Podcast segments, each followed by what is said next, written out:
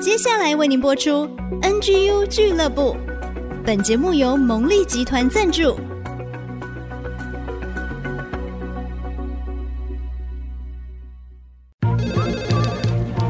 分享职场经验，找寻支持力量。NGU 俱乐部，任乐伦、黎元月主持，召集职场团队，陪你一起 Never Give Up，点燃永不放弃的热情。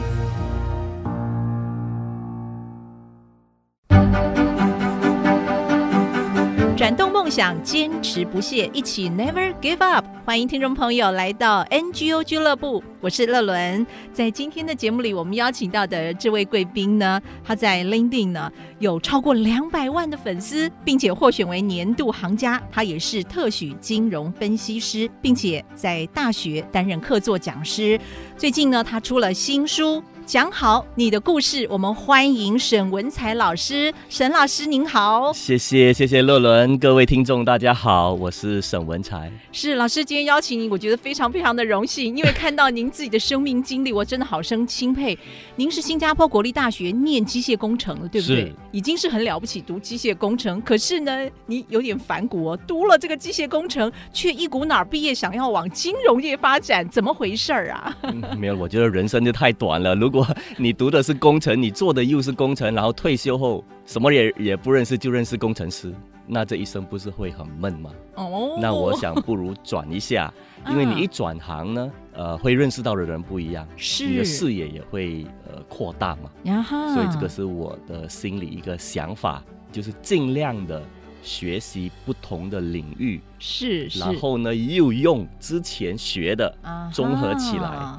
再看看能不能创新，因为创新很多人很多时候不是从零开始，其实是把两个不同的领域结合在一起，在一起再来再来创新。是，但是老师，我们都知道这个进入职场是非常残酷的，对不对？都是要非常专业的，尤其像金融是一个非常专业的领域，是就跟这个律师啦、医师这些一样，他都要非常专业背景的。是，但是您大学学的是机械工程，当时您投石问路的时候，我想应该也受过很多拒绝，对不对？对，我就是投什么都被拒绝，呃，但是你 never give up，对不对？没有放弃了。嗯，反正我记得呢，我在啊、呃、申请的过程中呢，呃，就申请金融机构，然后一直没有机会给我面试。然后我说我也想去旅游，那旅游可是我又没钱，那有什么工作是可以呢？又去旅游又不用付钱的呢？嗯、那我想不如呢。我去面一个空中乘务员，然后我我看到报纸，他就登广告，然后我就去了。嗯、是，然后他就叫我念那个文章，英语的文章，然后我念了，哎、嗯，他说可以，嗯哼，然后我的高度可以了，够高，可以放 那个呃乘客呢去放那个行李。是，然后脸上不要太多痘痘了，嗯啊、呃，就及格了。然后他说，哎，你去培训中心，去培训中心又面我们，就大家玩游戏，嗯、十人一组。完了，哎，我也过关了。嗯，然后哎，你们去游泳，要游五十米，因为紧急降落的时候在海上，那你必须会救自己，还救救搭客嘛。是，那个也完了。我说啊，你们放心啊，你们过关了。然后后面我们就一起喝茶，跟那个高管一起喝茶。是，然后呢，高管就问我，你觉得吃的重要还是服务重要？嗯，我举手，我说吃的重要。嗯。他说：“谢谢你，你可以回家了。”啊，这样子又被拒了。空服他就是要服务嘛，对不对？对对，而且呢，这个航空公司呢，呃，是一个大的航空公司，我不能跟你讲那个航空公司的名字啦，只跟他说跟你说那是新加坡最大的航空公司。哦，那我们就知道了。那怎么可能吃的比服务更重要呢？嗯，所以肯定是服务更重要，或者呢，最好的答案是服务跟吃的。一样重要，可是我就没有讲出他要听的啊哈！Uh. 我讲出了我自己的心里话，因为我小时候是帮我父亲在小贩中心卖面嘛，哦哈！他做了三十年，我帮了他十年，从小学帮到我大二。然后我们家里呢，从吃饭就是会以吃的为主，从来不考虑服务。小贩中心根本就没有服务，对吧？是是，就是食物好吃最重要嘛，对，做口碑。我就是这样的一个心理去回答这个答案，就是回答这个问题。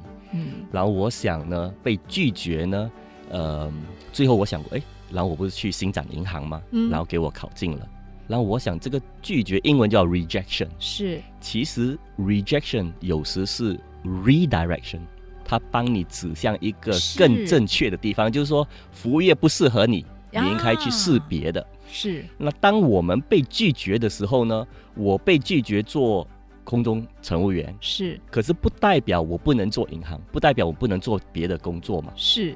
所以我还是去试了别的工作，然后就给我进到了银行。如果那天我说吃的跟服务一样重要，我可能现在呢 被录取了，被录取了。现在我还在服务其他的乘客。那后来您是怎么样被银行录取的？你一定投了很多银行，对不对？对，我投了应该有十几封，然后这一个我就说我想，我就我是工程毕业的，可是我想做营销，还有做销售这方面。他觉得哇，这个人很大胆，金融都不会，啊，还想做营销，对，还要卖金融商品哈。对，然后我自己本身对金融也不不是很清楚嘛，就是也也也不懂。然后你懂那种理工男生，尤其讲话也不怎么样，然后交际啊这些技能，社交技能也很差嘛。可是我就跟他讲。因为我很差，所以呢，我想要利用这个工作来增强我在社交这方面。哦，他看到我还是挺诚恳的，是。然后我说我会编程，编程是写程式，嗯，对吧？如果你有什么繁琐的东西，我来帮你自动化。是。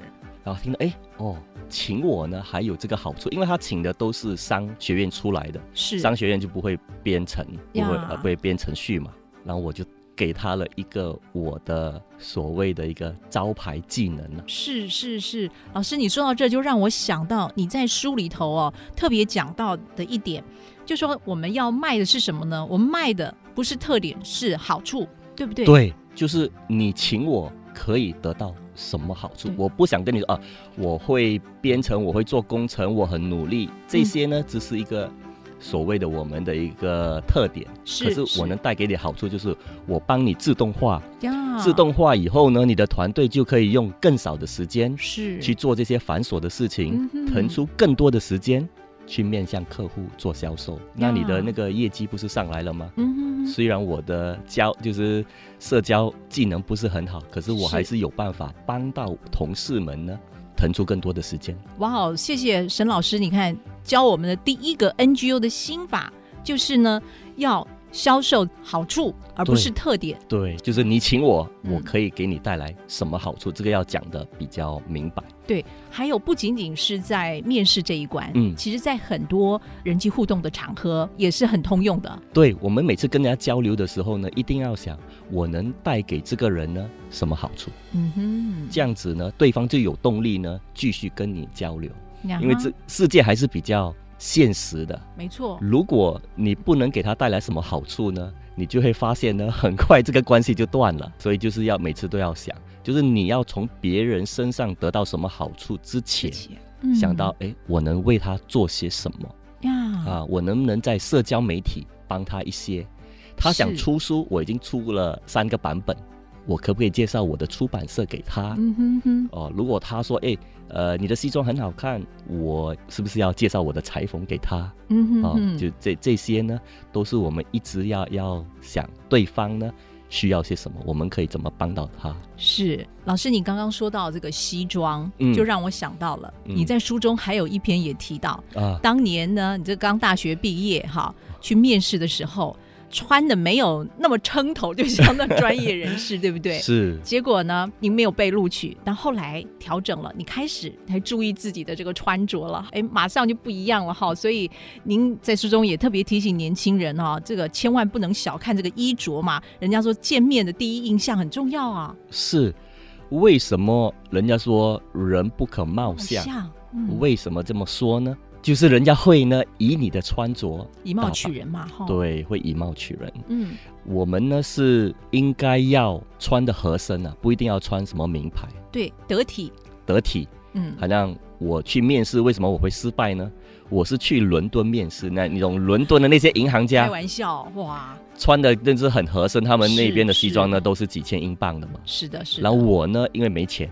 我去慈善机构买二手的，然后我的身材就已经比较瘦小了。去到英国，当然就没有我的尺寸，所以我只好买大两号的。嗯哼，那西装你大两号就很不得体嘛。他们看了就一一眼看了，就敷衍一下，面试个十分钟就把你踢出去了。说实在的，很现实的是，我们如果要做销售工作，站出去，你就是第一商品的呈现呢，你代表的就是那个商品啊，对不对？对，人家会看你怎么穿，嗯，然后决定你这个人。所以，可是我觉得不一定要穿很贵的。没错，没错。啊、呃，只要那个颜色啊，还有剪裁啊。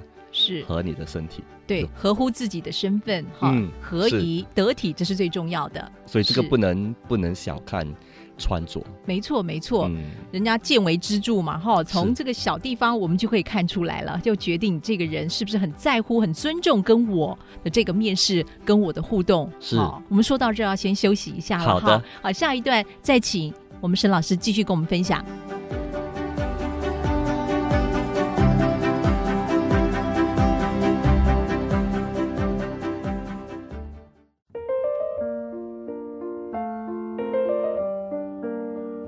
IC 之音 FM 九七点五，欢迎朋友们回到 NGU 俱乐部，我是乐伦。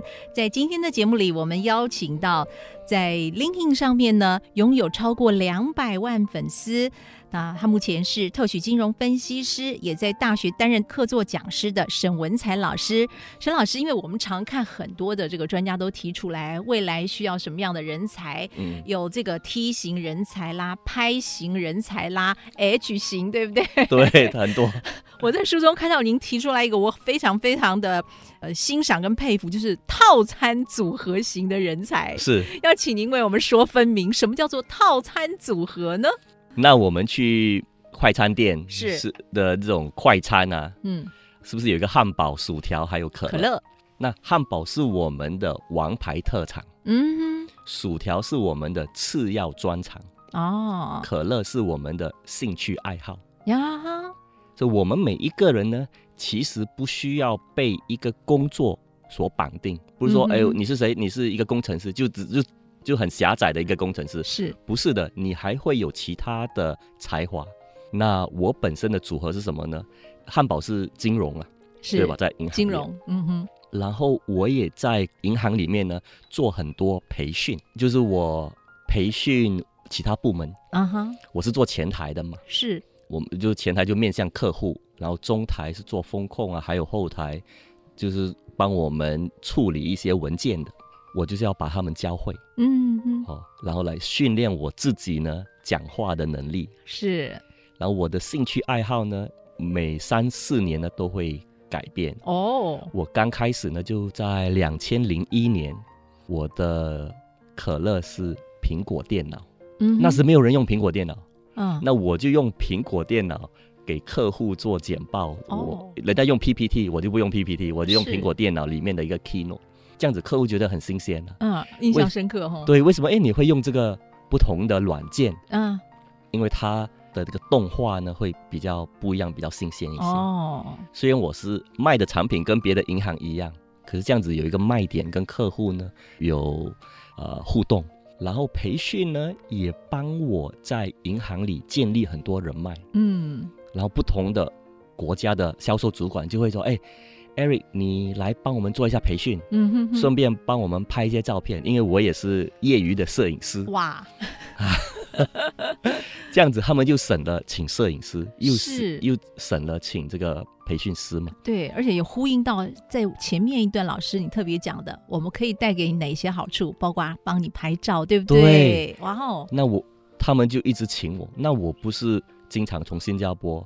飞中国也有了，也有来台湾，是。哦，呃，香港、马来西亚都到处去，嗯，这样子让我人脉扩展，然后也认识到销售主管，也认识到客户，然后我就要求新加坡的老板、大老板说我要到上海去工作，可以派我去吗？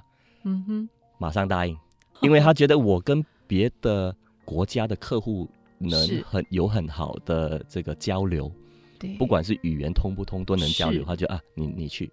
两年后我说，哎，我现在要去香港，他说可以，那你去香港。哇，这个所以呢，通常我们如果是有套餐组合的话呢，是。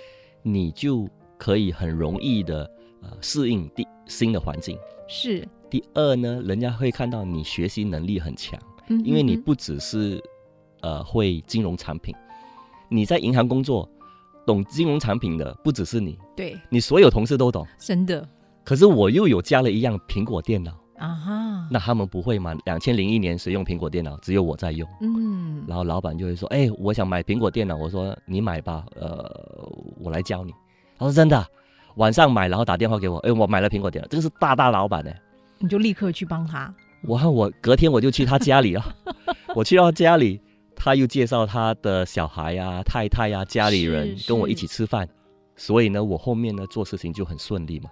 所以不只是我们工作要做得好，我们也要利用我们的这个可乐这方面哦，来跟别人增进这个关系。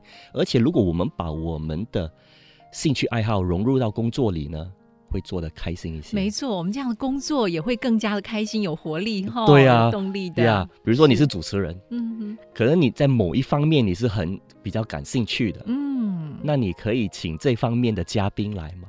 这样子你在啊采访的时候，你这个话题你自己本身也是有会比较感兴是的，趣，是的，是的，不会觉得啊这只是一份工作，因为很多人呢，他把工作跟兴趣呢分得太开，嗯，然后工作就很闷，就想早点回家去做嗯他的这个兴趣爱好。是。啊，这样子呢，工作肯定是会有起起落落，嗯，你没有这个个兴趣加在里面呢，在失落的时候就没办法很快的弹起来。那我呢，我还有呃外面教书嘛，对，我是副教授，所以有时我给老板骂，说为什么今年的业绩那么差？我可能六六点一到呢，我就下班我就去教书了，我就忘了老板骂我，对，然后我回去睡一觉，隔天再重新再来，再再来打这个战。嗯哇，所以这是套餐组合型的这人才，嗯而且老师你也说，其实这个套餐组合型人才呢，过了几年，呃，汉堡还有这个薯条其实是会变的，对，我要一直变。嗯。然后现在我已经不从事金融行业了嘛，可是记得刚才我说的，我在呃银行里一直做培训，是培训，那我现在可以出来自己做培训师，可以出来啊做大学的讲师咯。这反而成为你的汉堡了现在是这是我的汉堡。呀哈，那如果你有这这样的一个组合呢，你就比较容易说出你的这个特点。比如说你现在是一个工程师，可是你又会摄影，嗯那你又喜欢公开演讲，啊，那你就是一个很会演讲主持人的工程师。嗯，在公司里面，如果有什么大型的这个晚会，是，是不是会请你？哎，嗯哼哼，你你你你上去做主持人，我们就外面就不用请人了嘛。你上去一讲，所有的老板都认识你了。啊，到时候你要提出什么要求，都应该是比较容易的，好过你默默耕耘在一个角落头，没有人认识你，你做你的工程师，到时候要炒人的时候，肯定就炒你了。呃，老师提出来的这个套餐型的组合人才，您在呃书中特别提到啊，成为套餐组合型人才呢，有三大好处。这个把王牌特长、次要专长跟兴趣爱好融为一体的时候呢，可以持续转换你的王牌特长，快速进入新的领域。第二个好处，你会比专才更具有竞争力。对，好。第三个就是将兴趣爱好融入工作，你会更加乐在其中。哇，真的谢谢老师给我们提出来这个观点，做个套餐组合型人才，成为独一无二的你。说到这儿，我们先休息一下，稍后再回到 NGU 俱乐部。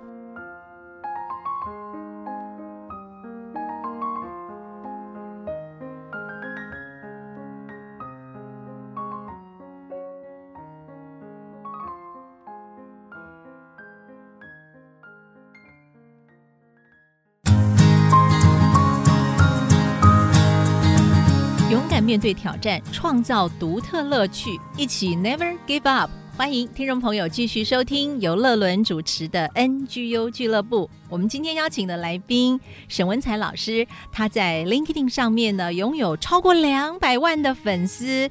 他在新加坡国立大学，还有加拿大的女王大学担任客座教授。老师在前面提到了，你看要成为套餐组合型的人才。是我发现您看您自己在社群平台能够经营超过两百万的粉丝。那现在这个反而成为你的，这是汉堡还是薯条了呢？慢慢现在汉堡越来越多了。对，这个汉堡越来越多了，对不对？哈，这是年度行家，LinkedIn 的年度行家嘞。对，还是比较幸运啊，得到了呃 LinkedIn 的支持。是、呃，他们也是一直在推我的 profile，还有推我的文章，所以才有机会呢。呃，有那么多的粉丝了，因为我看到周围也有不少的年轻朋友，嗯，哈、哦，也会在呃 LinkedIn 上面，嗯，放他的履历啦，是哦，让更多的人认识他，知道他。所以接下来是不是也可以请老师为我们介绍一下这个社群平台要怎么样经营属于个人的品牌呢？对，LinkedIn 呢，现在已经不是呃只是找工作用的，嗯，现在呢是树立品牌可以用 LinkedIn，嗯，也可以提升自己。也可以用它来拓展自己的人脉。嗯哼，那我呢是用了三个 C，第一个 C 呢是 content，就是内容。是，然后我分享的内容呢是个人故事，但是要有广泛用途的故事。是，这是第一个 C。第二个 C 呢是 consistent，就是一致性。是，那我所有的社交媒体、呃社群媒体的大头照是用同一张照片。嗯哼，哎，是为什么呢？因为呢，你不懂。人家会在哪里看到你？哦，你是从 IG 看到我，然后再去看我的书，还是从书的再看？是。然后你现在手上不是有我这本书吗？对。书的后面不是我有我的大头照吗？没错。这个跟我 Line 啊 都一样的 哈、呃，还有 WhatsApp 都一样。嗯。这样子呢，人家会对你更加的信任。这就是一致性。这个就是一致性。嗯。啊，为什么我们要有一致性呢？人家就会觉得哦，原来你是那么的自律。不是说啊，我这边用这个照片就好像很随便的这个人，很很随便，那我就不一定要相信你了。然后第三呢是社群，这是 community，社群就是我的学生，我的读者，然后我每三个月呢都会安排一些活动，跟他们一起互动，有时在线上，有时在呃书店，嗯。因为人家不能只是在网上或者社群媒体上看到你，对，还要看到你的真人，对，要 face to face，对，这个就可以加进那个感情，还有加进那个信任，然后你要一定要有这帮人呢，啊、uh 为你点赞，嗯、uh 这样子里面呃，社群媒体这边如果他们是第一批在第一个小时帮你点赞呢，就会传播出去，是、uh、是。第一个小时没有人跟你点赞呢。你这篇文章那就死了，oh.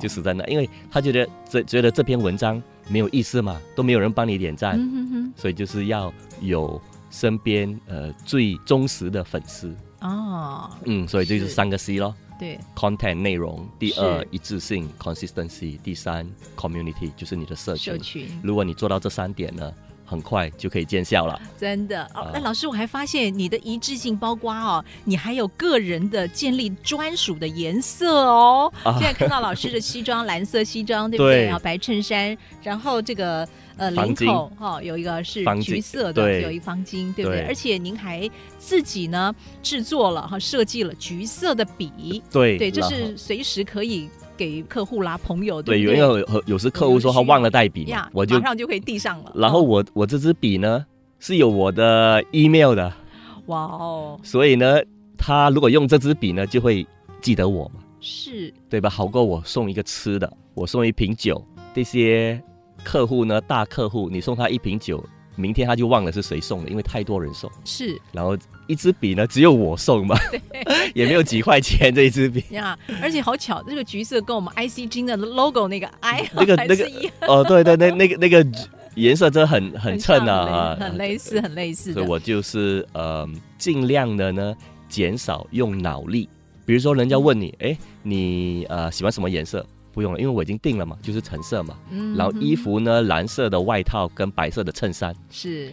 我去到哪里都这么穿。啊哈。这样子我就不用想，我出差呢，我不用啊、哦，我住三天我就要带三件不同的颜色，嗯、不然的话人家以为我没换衣服、嗯。现在呢，你不懂我带几件，你不懂我有没有换衣服，因为你就知道我只是穿白色的衣服。是。我在就是准备出差呢也比较方便哦，家里也不用放那么多件衣服了。嗯，哎，这是建立个人品牌。老师，你知道吗？也是我周围朋友哦，一想到我的穿着就是白色，哦，因为我非常多白色嘛，尤其白衬衫，哦、大家就想到，哎，乐伦就是喜欢白色，白色就是最适合你。哎，这是树立个人品牌。这样子就是有一致性嘛？是，这样子人家就嗯可以认得你，认得你，而且他这样子呢，认得你，可能在线上线下也比较容易。认得出你，老师，你在书中也特别提到，其实每一项工作都是在做销售，我非常非常同意你这个观点呢。嗯，因为呢，嗯、其实工作是怎么样子一个性质？你其实是在卖出你的时间和你的服务啊，换取一笔收入。是，所以如果你要升官，你必须在销售说服对方呢，说你这个服务呢，现在要值更多的钱了。所以我我们在做。打工的时候呢，一定要保持这个态度，就是你其实是在卖你的时间跟你的服务给你的公司。对，老师，我们都知道啊，嗯、这个现在是一个讲究行销的时代，对不对？那要怎么样销售自己呢？那销售自己呢，嗯、其实有七个步骤啊哈啊，第一个是识别客户，识别客户。那你的客户其实就是你的老板、同事。对，啊，嗯、我呢？连秘书啊、小朋友啊这些刚来的都是我的客户了，嗯、我就把他当成客户。哇！因为如果他们给我好的口碑呢，会马上传到长官嘛。是是。第二呢是要建立关系。嗯，建立关系。就是你要在销售之前，一定要把关系建立好，嗯、让他们信任你。嗯。刚才说的苹果电脑啦，啊，啊，我在 LinkedIn 啊这些用我的 LinkedIn 的。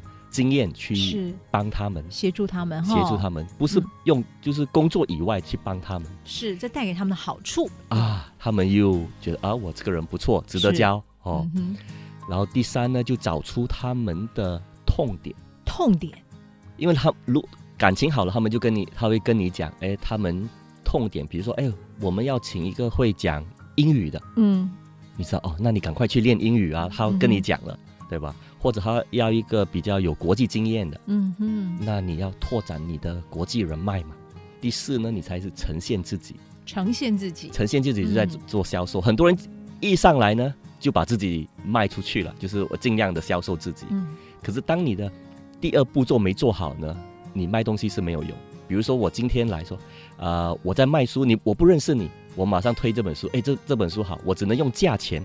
卖给你，我不能用书的好处。嗯，可是我已经跟你认识了啊哈，你就哦，我这个人是很可信的。是，我不用跟你讲，我有本书，你自己都会来买。对，不仅建立了关系，同时你也赢得对方的信任了。是，然后第五步呢是就是去克服困难，因为很多困难你在卖的时候呢，人家会说啊，你经验不够啦，对吧？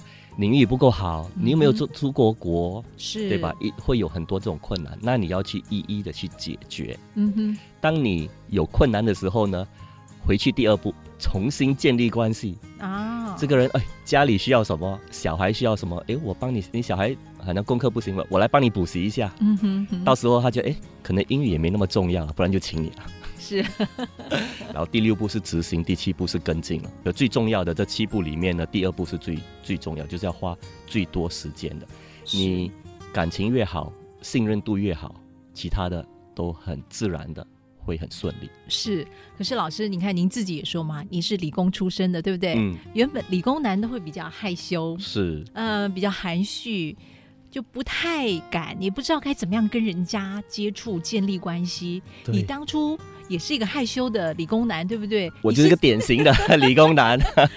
你是怎么样让自己有这方面的改变、训练自己？那我觉得演讲是很重要哦。你说到演讲，那很多人的痛处，好吗？对不对？对，我就是有怯场。我说，哎呀，这个怎么去克服？因为我觉得，如果我工作十年呢，一定要把这个公开演讲做得好，不然你怎么当？长官怎么怎么当人家的老板，对吧？嗯、然后我就去啊、呃、找了舞团的这个所谓的班主任，这样子，他其实就是一个学生呐、啊，比我高两届的一个学生，他叫 Peter。我说 Peter，可不可以让我参加你这个舞团？他说你是理工的吗？嗯，你会跳舞吗？我说我不会跳舞了，Peter。我说我也我也不用跳舞。呃，我只要站在舞蹈员的后面就可以了。嗯，因为呢，我有怯场，我想体验一下呢，站在舞台上的感觉。对，然后下面呢坐满着人，啊灯光呢照着我的眼睛，是那个感觉，那个心跳是怎么样的？我想利用这样的一个机会呢，克服我的怯场，就算是克服一点点也好。哇，他说：“你愿意拿把伞吗？”我说：“Peter，你要我拿什么都行。”好，你两周后呢？嗯，拿一把红伞过来，然后我两周后他们正式有一个正式的表演了，我就站在舞蹈员后面。他说：“Eric，你开伞开两次哦，站在后面就可以了。结果我就开伞开了两次呢。过后哎，有了这个次经验呢，怯场又降低了一些。嗯，当然不能不能说就马上可以是是可以说呃有很大的胆去去演讲，然后我就去大学小型的十个学生啊，我去讲，因为他们是学生嘛，就不会那么害怕。嗯哼，当我看到舞台呢是空的，嗯，我会站上去，是，就是我说我们参加会议哈、嗯，人都走了，可灯光还没关，嗯，我就去体验一下。啊，这个我做了二十年，就是开伞二十年后呢，我站在红色的地毯，啊，给了一个 TEDx 的演讲，是，用了二十年。我希望听众呢不要用二十年，现在开始，希望你可以再用用一到两年的时间呢，嗯慢慢一步一步站在舞台啦，或者讲个三五分钟啊，是或者在 Zoom 的时候，这些都是一个好的演讲机会。呀，好欣赏老师哦！你看，为了要克服自己的怯场，主动的创造很多的机会，哪怕是在舞台上，在一个舞蹈演员背后撑一把伞，嗯就是为了让自己去经验那种在舞台上 spotlight 打到身上，是然后台下都是观众那种感觉，然后一步一步的。要克服怯场，它没有奇迹哎，它就是慢慢累积的哈，这一点一点的这个经验，让您走出来。是这样子，哇哦也就是我们要呢采取一点点的这个小行动。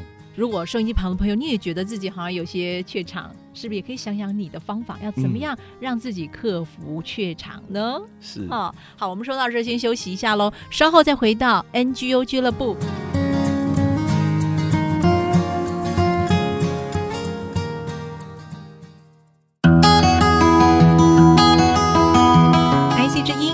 九七点五，朋友们收听的节目是每个礼拜一晚上七点播出的 NGO 俱乐部。我们的节目在礼拜天早上十一点也会重播。我是乐伦，今天我们邀请到的是在 LinkedIn 上面拥有超过两百万粉丝沈文才老师到节目中来。前面听了他非常精彩个人的生命经历，还有职场的阅历啊。老师，你看现在别人看你哦，嗯，一定都会说你是一个专业人士、成功人士。好，很 很多人这么说。对呀、啊，对呀、啊。那老师，那你是怎么样定义成功呢？我觉得一个人成功呢，就是有进步，有进步。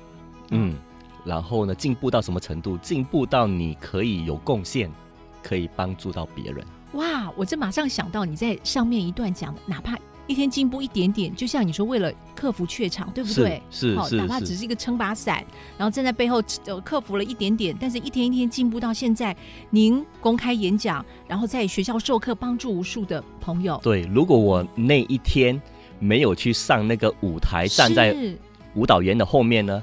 今天就算累积了很多工作经验，只是在工作上有点成功，嗯、可是不能回馈社会，不能到大学去演讲，哦、是可能也不够胆量来上你的节目，所以要勇敢的跨出那一步 哦。第一步很重要呀，可是不管多小都要踏出去。是。那我觉得，呃，成功另外一点呢，是你有没有时间做你喜欢做的事情，嗯哼，跟喜欢的人一起合作。啊，如果你能做到这一点呢，就算成功。我想您有这样的一个经验，对不对？已经进入这样的境界了，是，是不是？也跟我们分享。是，呃，因为金钱呢，只能买到物质上的快乐。的确，这个是很短暂。嗯，比如说啊，我想买一个豪车，你在买豪车那个过程，可能你会开心，第一个月你会开心，一个月过后，你担心别人刮花你的车。这个很快的就就没有什么感觉了，嗯，然后你要觉得成功，你要觉得幸福呢，就是要不断的有进步去去学习，然后挑战自己。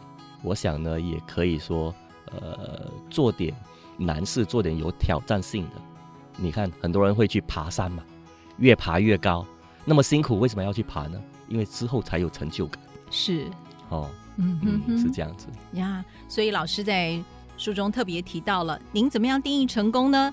你说我们应当努力把个人兴趣融入工作，然后呢，积极实现工作与生活的融合，而不是工作与生活的平衡。是我呢，就会把我呃自己的兴趣爱好融入到里面。比如说，我必须做这个 PPT，嗯，做简报，然后我呢是喜欢做设计，是内容差不多了，可是我会那个字体啊、颜色啊去调。